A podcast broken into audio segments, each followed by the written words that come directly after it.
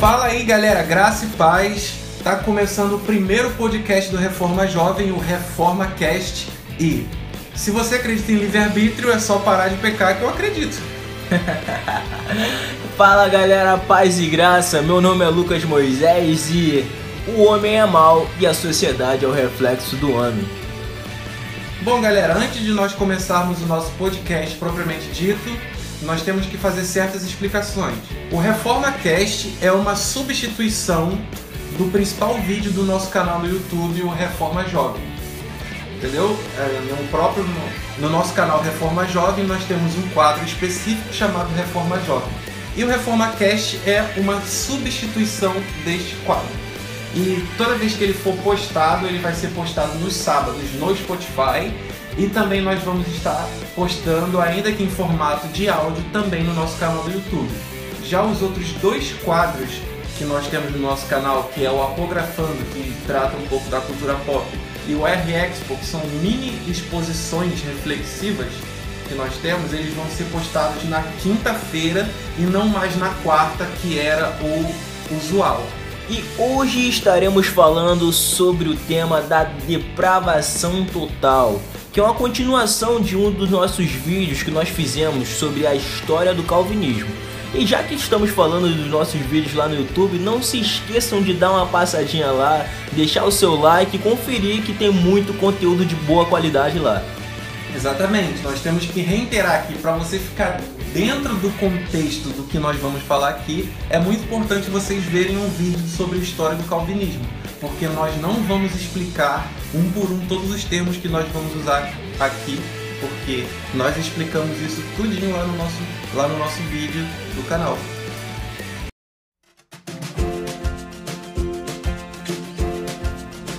Bom, como o Lucas falou antes, o tema do nosso primeiro podcast é depravação total, que é um dos pontos da TULIP, ou cinco pontos do calvinismo.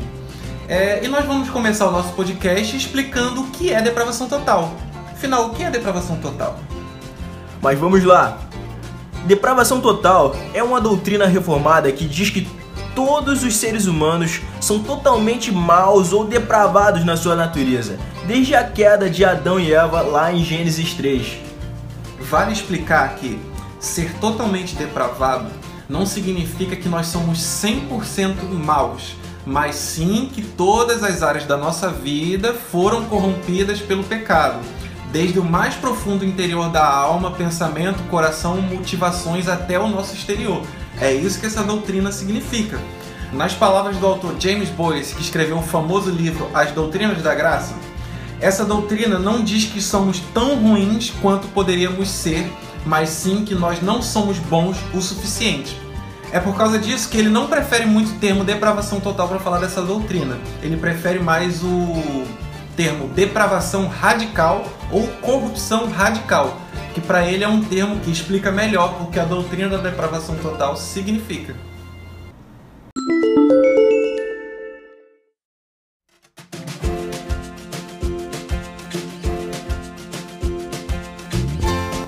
Essa depravação começou em Gênesis 3, como foi dito, e ela trouxe não somente a morte física, como também a morte espiritual. Não somos pecadores simplesmente porque cometemos erros. Ser pecador é ter uma natureza inimiga de Deus e ter aversão por ele. E isso está presente em todos os seres humanos. Não é somente uma imperfeição como qualquer outra ou como geralmente pensamos. Na verdade, é a raiz de todas as imperfeições. É engraçado que toda vez que nós conversamos com muitos cristãos até e com pessoas não cristãs, quando elas falam que o ser humano é pecador, elas não estão falando no mesmo sentido da Bíblia. Isso você pode encontrar até em cristãos, porque para elas ser pecador é simplesmente uma pessoa que comete erros, Uhum. entendeu? Mas isso é muito mais profundo do que simplesmente uma pessoa que comete erros. Porque se você não cometer erros, significa que você não é pecador. É. Mas é totalmente o contrário do que a Bíblia diz. A Bíblia diz que você é pecador de natureza. É algo que existe desde Adão dentro da natureza do homem. Então, meros cometer erros deixar de cometer erros não vai fazer você deixar de ser pecador. É, é muito engraçado. Não que erros não sejam pecados, Sim, mas sim, a gente tem certeza. que levar em consideração que tipo de erro a pessoa está falando. A gente já começa aí. É, muitas vezes, porque o que para o cristianismo é um erro, para as pessoas não cristãs não, é, um erro. E muitas coisas que as pessoas acham erro para os cristãos não é erro. Agora, se a gente levar, é, se a gente pegar um senso comum de erro entre os cristãos e o não cristão, vai definir erros comuns da vida só, simplesmente. E a gente vai deixar de fora o que realmente é cometer um pecado propriamente dito, que é a transgressão da lei de Deus. Ou o famoso errar o alvo, como muita Sim. gente considera. O, o- é, qual é o alvo do, do ser humano? É glorificar a Deus e gozar dele para sempre. É isso que está escrito em quase todos os inícios de catecismo. De acordo com a autora Lorraine Boutner, que escreveu o livro A Doutrina Reformada da Predestinação, o homem está debaixo da maldição do pecado, ele é movido por princípios errados e é totalmente incapaz de amar a Deus ou de fazer qualquer coisa que mereça a salvação. O próprio apóstolo Paulo, ele fala sobre isso quando ele manda a carta para a igreja de Éfeso. Ele fala que os cristãos de lá, antes de serem convertidos, estavam mortos em suas transgressões e pecados. É isso que ele fala em Efésios 2, cap- versículo 1. E ainda no verso 4, ele fala que eles eram merecedores da ira de Deus por natureza. Ou seja, um ser humano por natureza, ele é passível e merecedor da condenação do inferno. E é isso que diz os cânones de Dort. E se você quiser saber o que é os cânones de Dort, dá um pulinho lá no nosso vídeo no YouTube na história do calvinismo que vocês vão entender o que é cânones de Dort. Mas enfim, no capítulo 1, artigo 1, diz assim: Como todos os homens pecaram em Adão, estão debaixo da maldição e merecem a morte eterna. Deus não teria feito injustiça a ninguém se tivesse resolvido deixar toda a raça humana no pecado e debaixo da maldição e condená-la por causa do seu pecado. Isso está de acordo com as próprias palavras do apóstolo Paulo, que diz: Para que se cale toda a boca e todo mundo seja culpável diante de Deus, pois todos pecaram e carecem da glória de Deus. Isso está escrito lá em Romanos capítulo 3, nos versos 19 e 23. E também o apóstolo Paulo ainda diz que o salário do pecado é a morte. Isso está lá em Romanos também, no capítulo 6, verso 23. Ainda o capítulo 3 e 4, que são juntos nos cânones de Dort, no artigo 2 diz o seguinte: que Adão foi como um pai corrompido que gerou descendentes corrompidos. Assim, por lógica, a corrupção do pecado se estendeu a toda a humanidade. O próprio João Calvino, em suas Institutas da Religião Cristã, também fala um pouco acerca dessa doutrina. É, tem uma frase dele muito interessante que diz assim: Tão perversa é a carne que toda a sua afecção exerce uma rivalidade contra Deus para não se submeter à justiça da lei divina. Isso está escrito no livro 2 das Institutas, no capítulo 3, exatamente na página 270. É bem legal aqui dizer que o próprio João Calvino usa a palavra carne no mesmo sentido que o apóstolo Paulo usa na Bíblia. Quando você tem uma Bíblia com uma tradução um pouquinho mais antiga, a maioria das vezes que você vê nas cartas de Paulo a palavra carne, ela vai significar a natureza humana, ou seja, a natureza pecaminosa que o homem tem. Não vai dizer necessariamente o seu corpo físico, mas vai falar da natureza de pecado que o homem tem. Agora, porque nós somos protestantes, né, nós temos que honrar o solo escritura e mostrar para vocês algumas passagens bíblicas que nós separamos que meio que provam que a doutrina de depravação total é uma compreensão correta do que a Bíblia diz sobre a natureza do homem. Então nós separamos uns versículos bíblicos. Obviamente que eles não são todos os versículos bíblicos, existem inúmeros versículos que falam sobre essa natureza caída do ser humano, mas se a gente separasse todos eles ia dar ruim porque o podcast ia passar de três horas a gente citando todos eles. Então nós separamos alguns aqui e nós vamos ler alguns deles. A primeira passagem que nós separamos se localiza no Salmo 14, versos de 1 a 3. Diz o insensato no seu coração: Não há Deus. São corruptos e praticam abominação. Já não há quem faça o bem. Do céu, o Senhor olha para os filhos dos homens para ver se há quem tenha entendimento, se há quem busque a Deus. Todos se desviaram e juntamente se corromperam. Não há quem faça o bem, não há um sequer. O mais legal do, desse salmo é que o apóstolo Paulo usa em Romanos 3 essa passagem de salmos para provar a depravação total de toda a raça humana. Ele cita aqui, como está escrito: Não há um justo, nem um sequer, não há quem entenda, não há quem busque a Deus. Todos se desviaram e juntamente se tornaram inúteis. Não há quem faça o bem, não há nenhum sequer.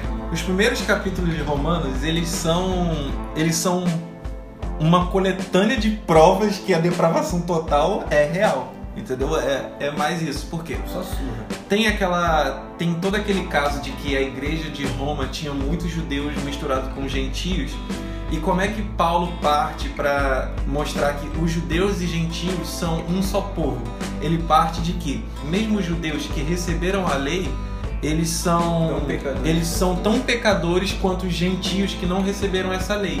Ele parte do argumento de que toda a raça humana, ou seja, incluindo judeus e gentios, eles são depravados e eles precisam de Jesus para se chegar a Deus. Então, o apóstolo Paulo ele usa o Salmo 14 como referência para mostrar que o próprio Antigo Testamento já dizia isso. É meio que dá uma baixada na bola dos judeus. Né? É, dá uma baixada na bola dos judeus. Ainda mais porque eles não eram maioria mais, né? Porque teve aquele decreto do imperador, que eu esqueci qual imperador era, que teve uma época que ele expulsou os judeus da cidade de Roma. Então os cristãos judeus também vazaram, porque eles eram judeus. e quando o imperador morreu e o, o sucessor dele assumiu, esse decreto foi revogado. Mas quando os judeus voltaram para Roma, alguns judeus voltaram para Roma, algum deles sendo cristãos, eles chegaram nas igrejas e a maioria era gentílica, porque os gentios não precisaram vazar de Roma. Então o, o conflito, já dá para imaginar o conflito, né? É. Já dá para imaginar o conflito. A carta de Paulo, as cartas de Paulo, elas são cheias de tentativa de resolver conflito entre judeus e gentios.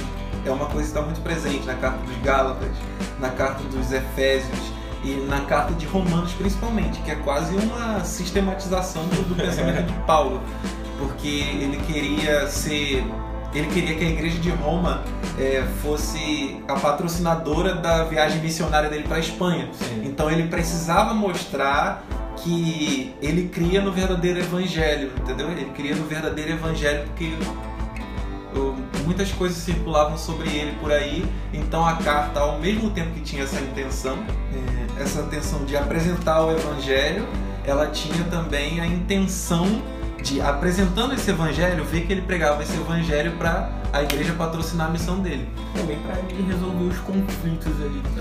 É, sim, é, é, eu vejo, eu vejo que ele não tinha tantos conhecimentos desse conflito mas ele meio que previa esses conflitos porque tinha judeu e gentio junto, ah, entendeu? Caraca, verdade. Porque ele, ele mesmo diz que ele não conhece quase ninguém que está na cidade de Roma.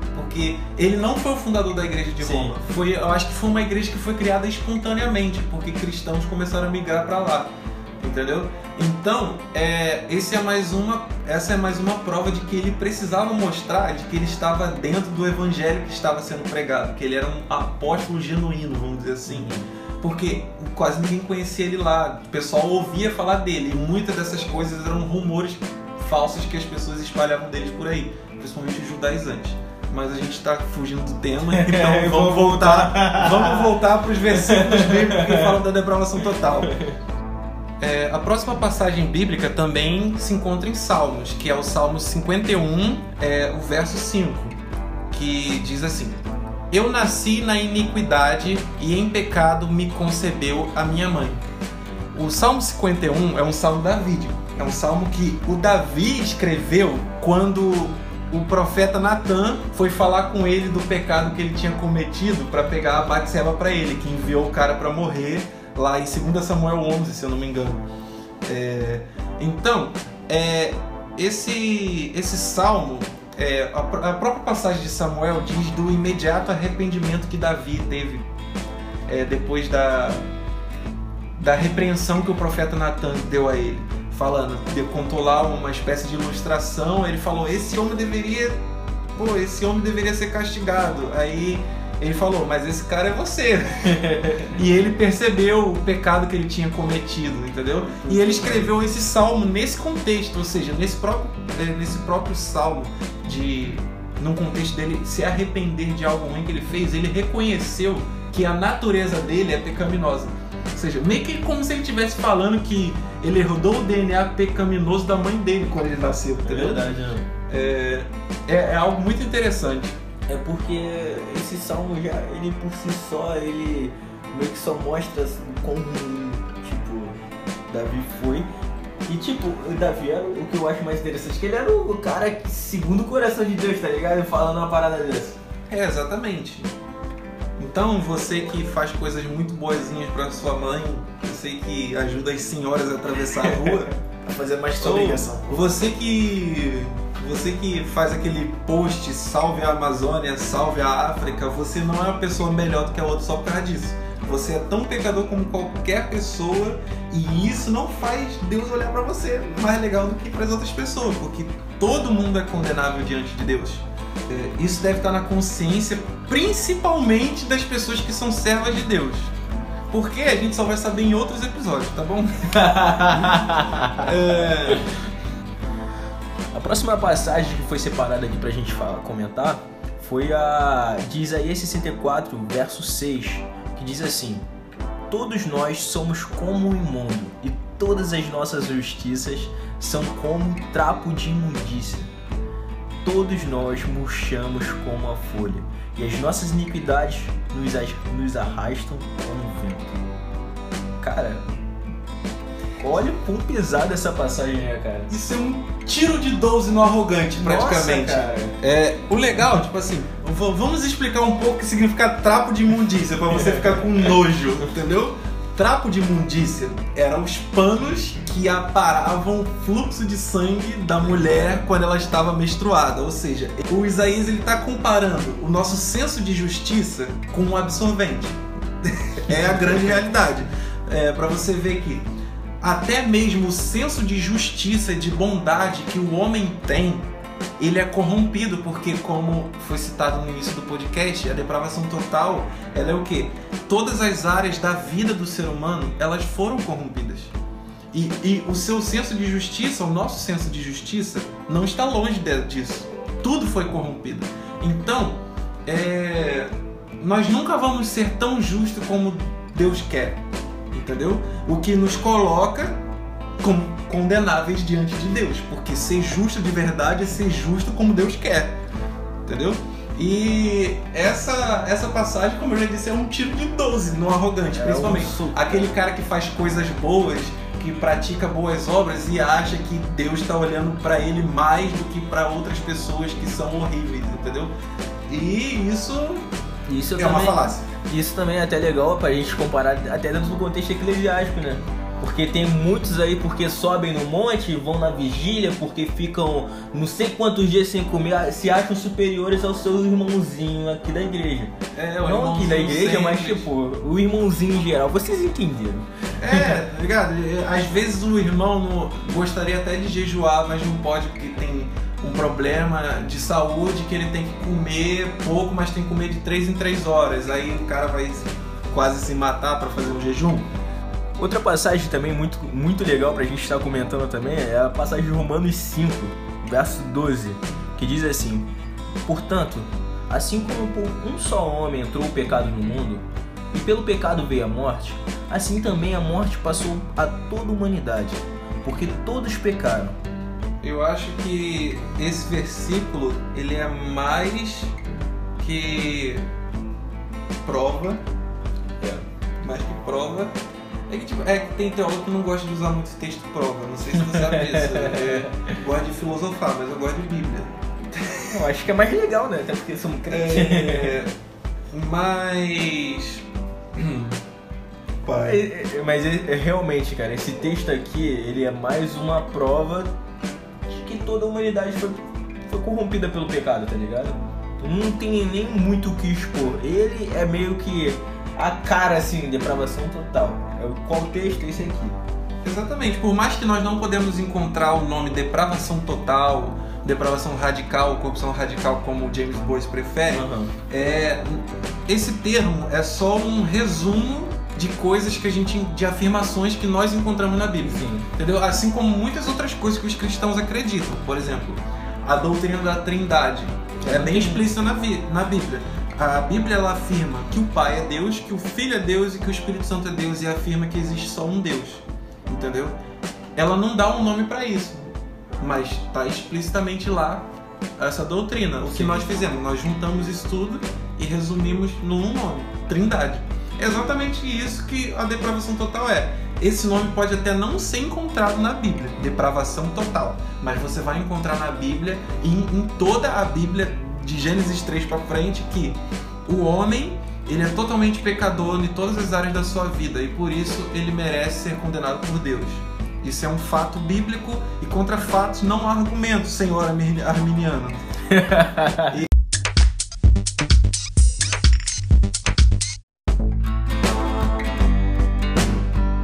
Bom, dando essas explicações básicas e mostrando os textos bíblicos é, sobre a doutrina da depravação total, essa doutrina tem certas implicações lógicas.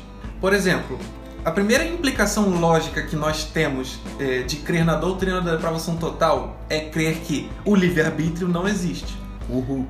Isso mesmo, você que viveu a vida toda falando, ah, mas eu tenho livre-arbítrio para escolher. Não, você não tem. É porque não existe. Vamos lá, a gente vai explicar. É, assim como já foi dito no início do podcast, todas as áreas da vida do ser humano foram corrompidas.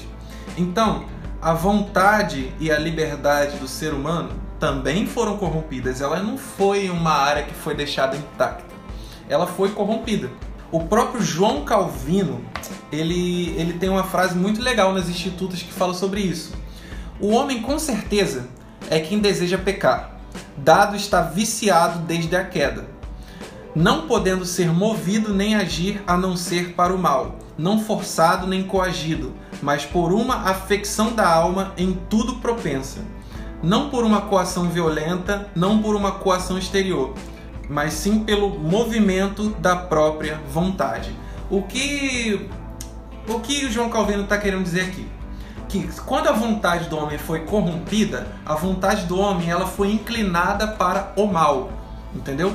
E é exatamente pela vontade do homem ser inclinada para o mal, o que faz o homem não ter o livre-arbítrio é o pecado. Né? Geralmente as pessoas têm uma visão errada do calvinismo, que Deus tira o livre-arbítrio do homem, mas o que tira o livre-arbítrio do homem é o É o homem. Complicado. O pecado do homem retirou o livre-arbítrio dele. Entendeu? É, bom, é bem até diferente, né? É até bem diferente, por exemplo, do, do filósofo lá iluminista, o Jean-Jacques Rousseau, que diz que é, o homem é bom e a sociedade, o corrompe. É, e a sociedade corrompe o homem. Mas na verdade é o contrário, como o próprio Lucas disse. O homem ele é mau e a sociedade é só o reflexo do que o homem é. É, Porque não tem como você julgar o coletivo sem você julgar o individual, sendo que o coletivo é a junção de um monte de individual. Porque eu achei interessante, porque a gente pegar o sentido da palavra livre-arbítrio, é o que? A possibilidade de decidir e escolher em função da própria vontade, isenta de qualquer condicionamento ou motivo ou causa determinante. Então, Enfim, é, ele, pela palavra aqui, diz que praticamente que a gente pode fazer tudo aquilo que a gente quiser. sem influência de um lado nem pro outro, né? Sim, só que biblicamente é impossível, cara. É só a gente pegar o sentido da palavra, cara. não Pelo fato de você não ter escolhido teu pai, tua mãe, o lugar onde nasceu, você já não tem livre-arbítrio. já começa aí. Quanto mais escolher a Deus quando a sua natureza é pecaminosa, entendeu? Sim. Então, meu filho, você que acreditava em livre-arbítrio, leia mais a Bíblia. A maior importância da depravação total é o sentimento de gratidão e dependência que ela causa dentro de nossos corações. Nos tornamos mais dependentes de Deus quando percebemos que não há mérito em nós algum quando praticamos boas obras. Tudo vem de Deus, assim como está escrito lá em Efésios 2:10. E a gente também é, se torna mais grato é, por saber que nem mesmo a salvação é mérito nosso, né?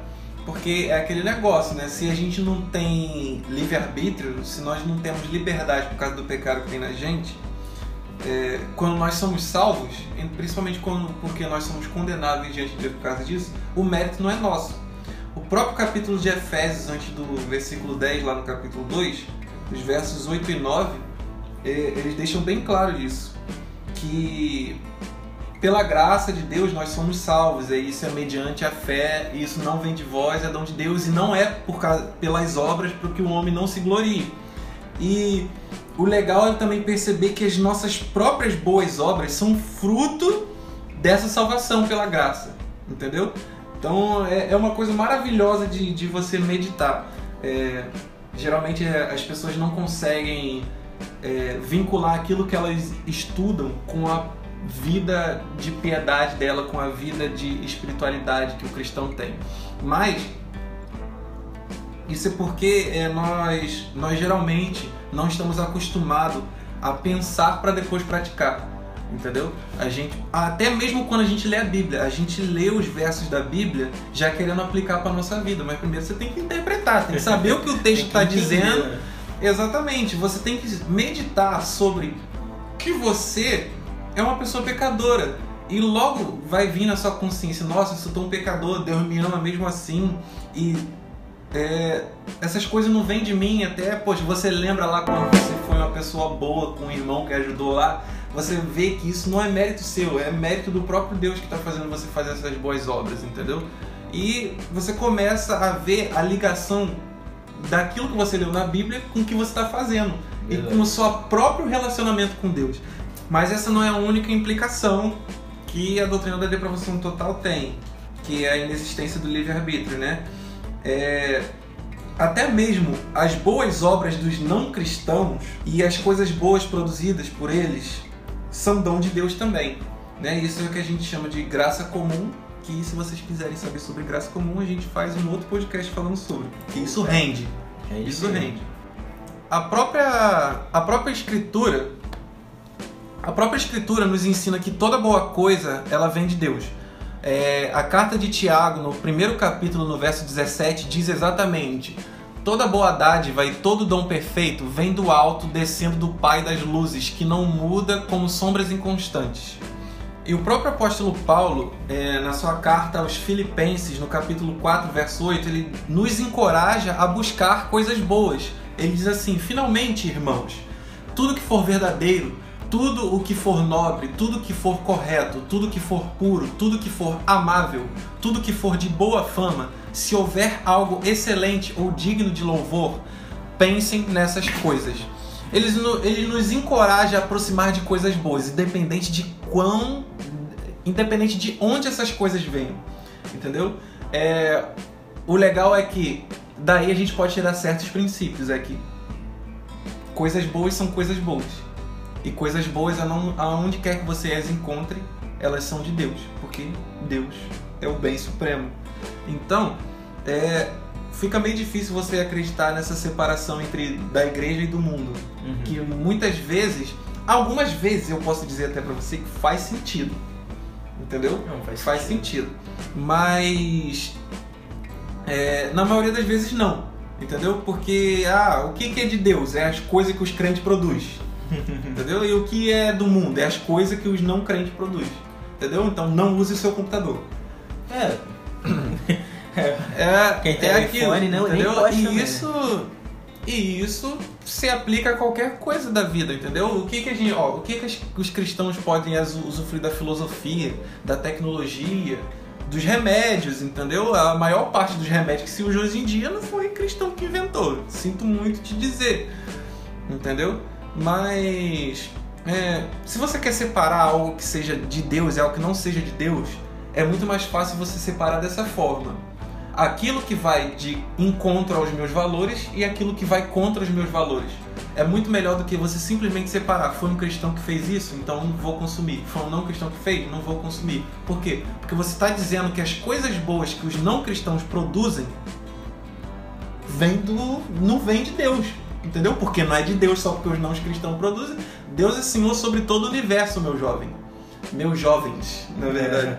Deus é Senhor sobre todo o universo, Deus é Senhor sobre todas as coisas e todo o bem que existe é derivado dele, que é o bem supremo.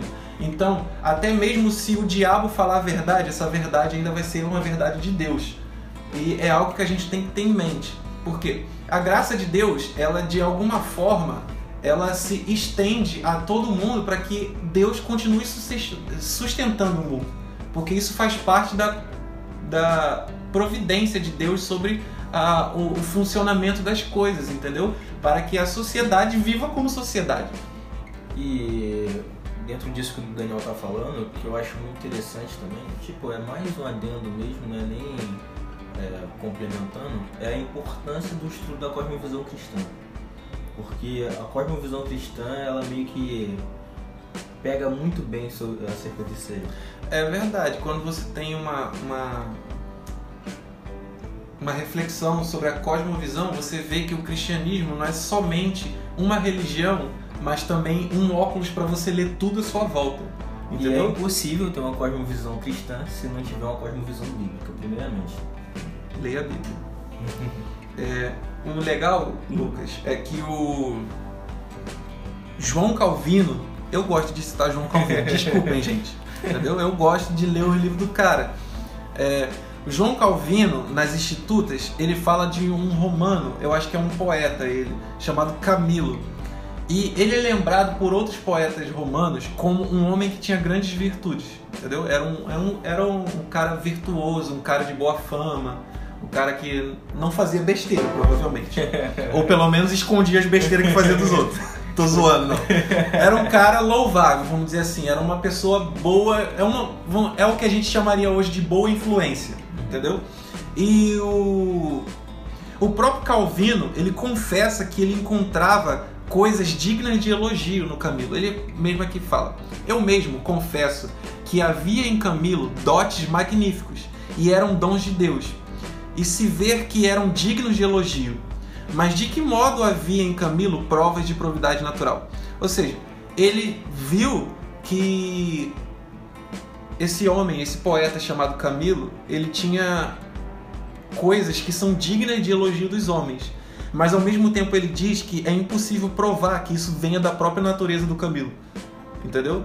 Por mais que Camilo era um homem que não era cristão, era um poeta romano por aí, provavelmente bem famoso, é, ele reconhecia que foi Deus que proporcionou a Camilo ele ser essa pessoa de grande virtude. E isso você não podia encontrar na natureza do Camilo. E você pode ver aqui que a graça de Deus é a coisa mais frenética que existe, porque Deus ele pensa até naqueles que não são seu povo. Verdade. Entendeu? É, se existe alguma, se existe alguma um, um bom convívio é, entre é, de sociedades, é, de pessoas não cristãs, essas pessoas devem a Deus por isso. E por deverem a Deus por isso, elas deveriam reconhecer Deus. é uma coisa mais. É, isso daí, infelizmente, não acontece em muitos dos casos, mas nós podemos ver que a própria Bíblia atesta que as coisas boas sendo, produzidas, sendo produzidas por cristãos ou não, são coisas boas. E a própria Bíblia encoraja os cristãos a buscarem essas coisas boas e pensarem nelas, como a gente viu na carta de Tiago, que toda bondade vem, toda coisa boa vem de Deus, e de e Paulo encorajando aos cristãos do, de Filipo a buscarem todas essas coisas. E a próxima implicação que, nossa, isso aqui é sensacional é que se o homem não busca a Deus por natureza, então o próprio Deus o busca. Nossa, nós conseguimos ver aspectos claros, claros do próximo episódio. Eu nem, nem, nem é, falei Exatamente. Se a gente deixar muito claro aqui o que a gente acabou de falar, a gente vai dar um spoiler do próximo ponto do calvinismo. Mas a ideia é de que, tipo assim, se a sua vontade foi corrompida, sua vontade não está inclinada para Deus, está inclinada para o pecado. Então como é que você vai ser salvo? Não tem como. Eu por mim mesmo é impossível. Exatamente. Então aí que entra Deus. É, é Deus que vai buscar o homem, mas é só isso que a gente pode dizer por enquanto. Lá, é, um, uma outra coisa, que é a última coisa que nós separamos sobre a doutrina da depravação total aqui, é que ela traz também uma grande lição prática pra gente. É, a lição que nós não devemos nos considerar melhores do que ninguém, nem mais santos do que ninguém, pelo fato de todos os seres humanos serem pecadores. Nós, nós podemos é, nós podemos levar como exemplo a parábola que Jesus contou do fariseu e do publicano, que nós podemos encontrar em Lucas, capítulo 18, verso 9 ao 17. Não vou citar ipsis literis aqui a, a, a parábola, não vou ler ela, mas todo mundo conhece essa história. Chegou um publicano, chegou um fariseu lá para orar, e o fariseu orando, que, que ele, ele, ele fez a coisa, uma das coisas mais absurdas que tem. Ele começou a se vangloriar diante de Deus. Ele falou: Muito obrigado, Deus, porque eu não sou um pecador igual esse publicano aí que fica tirando dinheiro do próprio povo muito obrigado porque eu sou um bom homem, porque eu jejuo, eu dou dízimo, eu faço isso, eu faço aquilo. E se mostrando totalmente arrogante, achando que diante de Deus ele tinha algum mérito. Enquanto o próprio publicano, que era mesmo uma, um cara que tirava dinheiro do próprio povo, que era um cara que era considerado um dos piores pecadores daquela época, ele reconheceu o próprio erro, ele reconheceu o próprio pecado. E ele diante de Deus ele simplesmente falou: Deus me perdoa. Ele a Bíblia relata que ele não tinha nem coragem de olhar para o céu, é, pedindo perdão a Deus porque ele era um pecador. E o próprio Jesus faz a pergunta: quem saiu justificado? Né? Então, a, a, parábola do, do, a parábola do fariseu e do publicano é uma grande lição para todo cristão, porque todo mundo é pecador e você não deve se colocar acima de ninguém. É, o, o publicano ele tratou o, o publicano não, o fariseu ele tratou o publicano, a gente traduzindo para a linguagem de hoje, muito é, é um cristão chegando na igreja é, se ajoelhando para orar antes do culto falar muito obrigado Deus que eu não fumo igual aquele que eu não bebo igual aquele alcoólatra meu vizinho entendeu muito obrigado que eu venho em todos os cultos de oração diferente daquele irmão ali muito obrigado porque eu não tenho um pulmão de chaminé igual o cara que mora na frente lá da minha rua. Entendeu? Se vangloriando achando que as suas obras podem se, te tornar justos diante de Deus. E elas não podem, isso também vai ficar pro próximo podcast. e fica a lição prática, entendeu? Para quando a gente for meditar, quando a Bíblia mostra todos nós somos pecadores. Isso é um grande, isso é uma grande insinuação de que você não se deve colocar acima de ninguém. E esse é o primeiro passo para você ser servo de todo mundo. Amém. Que isso. Top.